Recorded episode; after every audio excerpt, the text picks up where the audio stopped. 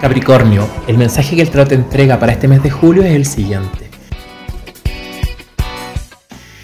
Es muy importante conectar con el placer y la sexualidad. Conectar y aceptar el goce, el disfrute, el placer.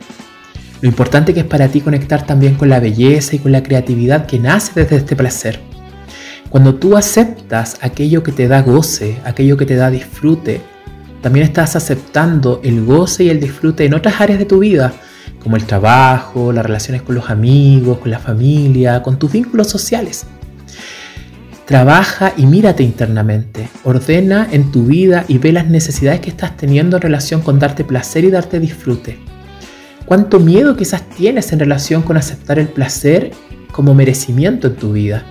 Reconocer que eres merecedora o merecedor de ese placer y de ese disfrute. Cuando aceptas que eres merecedor de placer, cuando, eres cuando aceptas que eres merecedor de creatividad y de felicidad que nace desde el placer, también aceptas que fluya la creatividad y el placer en relación con tu trabajo, con tus vínculos, con tu vida en general. Eres merecedor y eres merecedora de situaciones mucho más alegres, mucho más amplias, pero por sobre todo mucho más libres. Permítete esa libertad de crear desde la sexualidad, Permítete esa libertad de crear desde tus vínculos y desde, tus vínculos más íntimos que son la pareja o los amigos, como tú vivas este tema de las relaciones sexuales.